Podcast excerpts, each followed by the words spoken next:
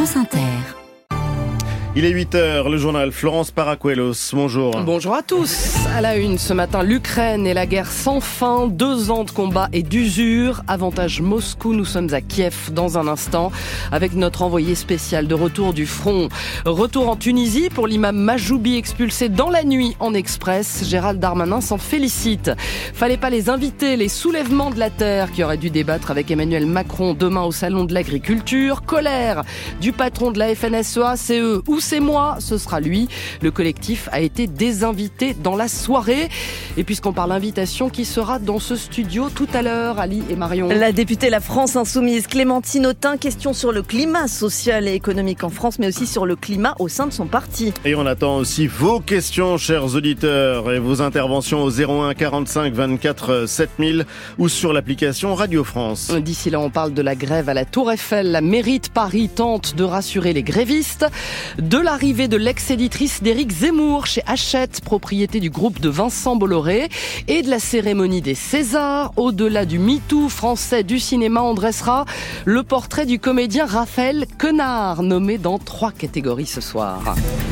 France Inter de la guerre éclair lancée par Vladimir Poutine le 24 février 2022 à la guerre d'usure sur les champs de bataille de 2024. On en est là alors que l'Ukraine entrera demain dans sa troisième année de résistance à l'assaut russe. Bonjour Vanessa Descoureaux.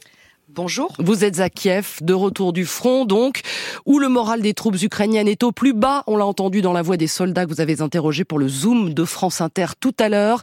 Car cette guerre qui dure, Vanessa, est un bourbier désormais pour l'armée ukrainienne c'est un front qui tient clairement par l'acharnement de ses hommes, parce qu'il résiste à un long travail de grignotage du territoire ukrainien. Il n'y a pas de percée fulgurante sur un morceau du front qui s'écroulerait soudainement. Non, c'est clairement de l'usure. Un peu à l'image d'Avdivka, d'ailleurs, qui est tombé après une lente agonie aux mains des Russes le week-end dernier. Et c'est ce qui est en train de se passer aussi sur le front sud, cette fois à Robotiné, où les Russes sont en train de repartir à l'offensive contre une armée ukrainienne épuisée, souvent équipée de matériel hors d'âge, dont on se demande très sincèrement comment il peut encore fonctionner. Et c'est d'ailleurs sur ce, front de, ce front de robotiné que nous avons rencontré Igor. Il revenait de ses 24 heures passées dans sa position, c'est-à-dire dans sa tranchée. Et c'est dans ce contexte sombre, tout autour de lui, qu'il faut écouter ses propos sur une sortie de guerre. Si la guerre doit durer longtemps, nous qui sommes positionnés ici, nous n'en verrons pas le bout. C'est la réalité. Soit il y a un jour des négociations, soit on les bute un à un avec plus d'artillerie, mais on n'en a pas.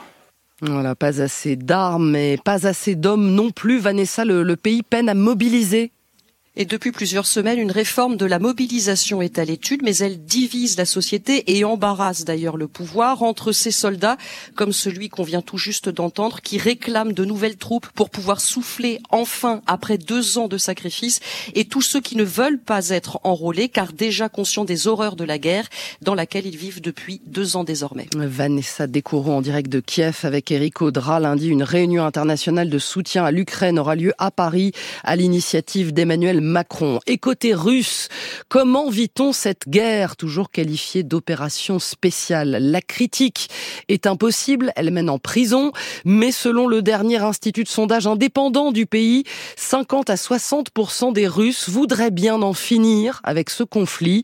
Sylvain Tronchet, c'est bien ce que vous avez perçu en interrogeant discrètement des moscovites. Eux aussi sont fatigués. Sortons dans une rue de Moscou, garantissons l'anonymat à tout le monde et parlons de la guerre. Qu'a-t-elle changé? Bon, les prix ont peut-être augmenté, mais nos vies n'ont pas changé. J'attends que tout ça se termine. Ça va prendre du temps. Bien sûr, il y a bien quelques discours va-t-en guerre. J'aimerais que ça se termine vite, mais par une victoire et rien d'autre. Si, comme on nous le dit à la télé, ils ont déjà essayé de discuter, mais ils nous ont trompés, alors il n'y a que la force. Mais la majorité des Russes le disent. Ils veulent que cette guerre se termine sans trop y croire. Oui, nous attendons. Mais quand cela se terminera-t-il? En dehors de l'horreur, que peut-on attendre? Nous sommes dans une telle impasse maintenant. C'est le désespoir total. Et beaucoup disent effectivement que la situation les affecte. La consommation d'antidépresseurs a augmenté. Dans une telle situation, les citoyens ne peuvent pas faire grand-chose. Tout le monde autour de moi est déprimé et la plupart Les sondages semblent montrer au contraire que les Russes soutiennent leur armée, mais la fatigue de la guerre est là, bien réelle. Moscou, Sylvain Tronchet, France Inter. Et puis la veuve d'Alexei Navalny dans les bras de Joe Biden à San Francisco, quelques heures avant l'annonce de nouvelles sanctions américaines contre des entités russes.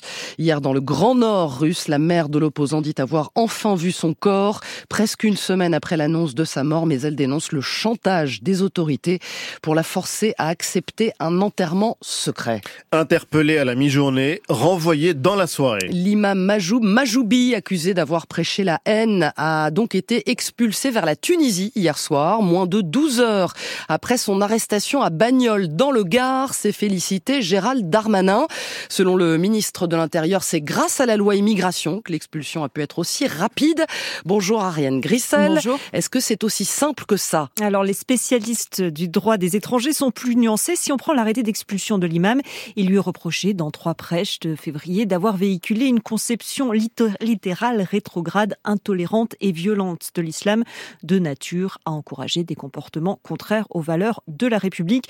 Selon les associations de défense des droits des étrangers, il était déjà possible avant la loi d'expulser pour de tels motifs. L'avocat de l'imam Samir Amroun juge lui aussi que cette explication ne tient pas. Simplement, ce que Monsieur le ministre de l'Intérieur a fait, c'est qu'il a fait passer les propos, euh, le comportement de Monsieur Majoubi comme un risque immédiat et imminent de troubles à l'ordre public, alors que ça fait 40 ans qu'il est en France et qu'il n'y a jamais eu de difficulté de ce côté-là. Alors cette expulsion est intervenue effectivement très rapidement. Majoub Majoubi a atterri vers minuit à Tunis. Son avocat compte maintenant saisir la justice pour rendre son retour possible, d'abord parce que l'on appelle un référé liberté. Si le référé est accepté par le juge, il pourra regagner le territoire national très rapidement, sous réserve et sous condition des voies de recours, puisque le ministère pourra interjeter euh, appel devant le Conseil d'État de cette décision. Ça pourrait arriver rapidement, comme ça pourrait arriver assez tard également. Elle viendra ensuite une audience sur le fond, et là aussi, ça peut durer. Souvenez-vous de l'imam Hassan Iqiyoussen. La volonté de l'expulser a été annoncée en juillet 2022. L'audience sur le fond de cette affaire se tient lundi prochain devant le tribunal administratif. Ariane Grissel, quelques mots des accusés, les derniers, puis ce seront les délibérations et le verdict dans le procès des attentats de Trèbes et de Carcassonne attendu dans la journée par les familles des victimes et les sept accusés proches de l'assaillant qui a tué quatre personnes il y a six ans avant d'être abattu par le GIGN. 8h08 sur France Inter, fallait-il inviter les soulèvements de la Terre? Collectif en son temps qualifié d'éco-terroriste par Gérald Darmanin, mais convié à débattre avec Emmanuel Macron demain au Salon de l'Agriculture au même titre que d'autres associations environnementale, avec des représentants des industriels et de la grande distribution, et bien sûr les syndicats agricoles. Problème, pas question de débattre si les soulèvements de la terre sont là. Pour Arnaud Rousseau, le patron de la FNSEA, l'invitation de l'Élysée a donc été annulée dans la soirée, mais pour le secrétaire général du premier syndicat agricole, le mal est fait et la FNSEA ne veut toujours pas participer au débat. Hervé Lapi vient de le dire sur France Info. Pour l'instant, non. Euh, je ne sais pas si le président de la République euh, s'amuse euh, à diviser le monde agricole avec les soulèvements de la terre, inviter un collectif dont la dissolution a été demandée par son gouvernement. Et, je pense que c'est inacceptable. Et en l'occurrence, ils ne sont plus invités. Alors qu'est-ce que vous dites si vous continuez à refuser ce débat? C'est que un débat de plus, ça ne sert pas à grand chose si, si dans l'intention première du gouvernement, c'était effectivement d'inviter les soulèvements de la terre, de ne pas avoir réfléchi à la provocation que ça donnait en pleine crise agricole, où on attend le président de la République de manière déterminée sur des annonces fortes, si c'est s'amuser à opposer dans un débat autour d'un ring, pour nous c'est une provocation inacceptable pour les agriculteurs. Hervé Lapi, secrétaire général de la FNSEA, qui a prévu un cortège ce soir du côté de la porte de Versailles. Un autre est déjà en route sur le périphérique parisien ce matin, mené par la coordination rurale. Les agriculteurs marquent le coup donc à la veille de l'ouverture du salon, qui restera une fête et un enjeu de prestige pour nombre d'entre eux, comme Céline et Romuald Degois, éleveurs du Doubs, c'est la région du Comté. Ils s'apprêtent à monter à Paris, Christophe Beck, pour présenter leur vache Shannon au concours des Montbéliardes. Derrière la lourde porte coulissante, une véritable star. C'est Shannon qui fait sa sieste. C'est une vraie star, hein Oui. Dans son enclos bien à elle, bichonné par Romuald et Céline. On passe plus de temps à regarder ce qu'elle fait, à ce qu'elle mange. Faudrait limite euh, y mettre du polystyrène, mais... Shannon, la Montbéliarde de 31 mois, sélectionnée au premier coup pour le grand concours du Salon de l'Agriculture, après une intense préparation. c'est du travail en amont, de présentation, d'entraînement, de ton, de lavage, euh, d'alimentation, pour qu'elle soit au meilleur niveau.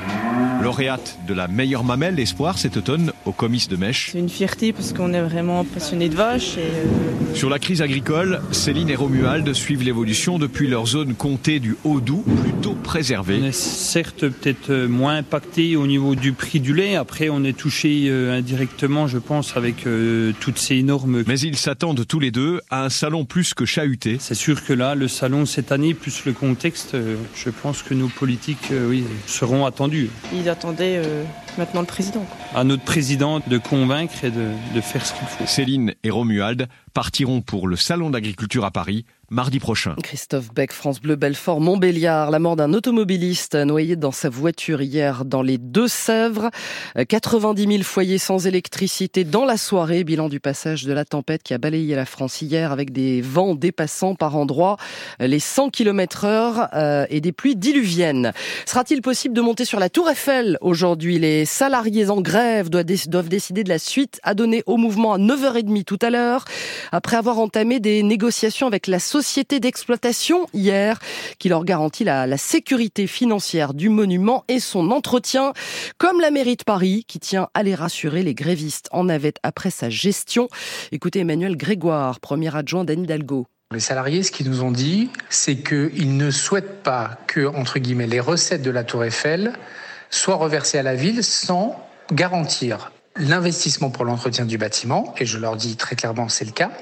Deuxièmement, évidemment, s'assurer des conditions les plus optimales possibles pour l'accueil des touristes. Et troisièmement, le respect euh, des salariés, des conventions collectives et, de l'ensemble des discussions qui peuvent avoir lieu. Et nous n'avons aucun autre objectif que de répondre à ces inquiétudes, c'est-à-dire garantir l'investissement pour l'entretien de ce monument exceptionnel et deuxièmement, s'assurer que l'avenir de la Tour Eiffel il soit autour de l'enjeu de la qualité d'accueil et du rayonnement de ce monument euh, qui fait le prestige de la ville de Paris. Emmanuel Grégoire, premier adjoint à la maire de Paris. Au Sénégal, le président assure qu'il quittera bien son poste le 2 avril comme prévu et qu'il est prêt à libérer deux de ses opposants emprisonnés, dont Ousmane Sonko.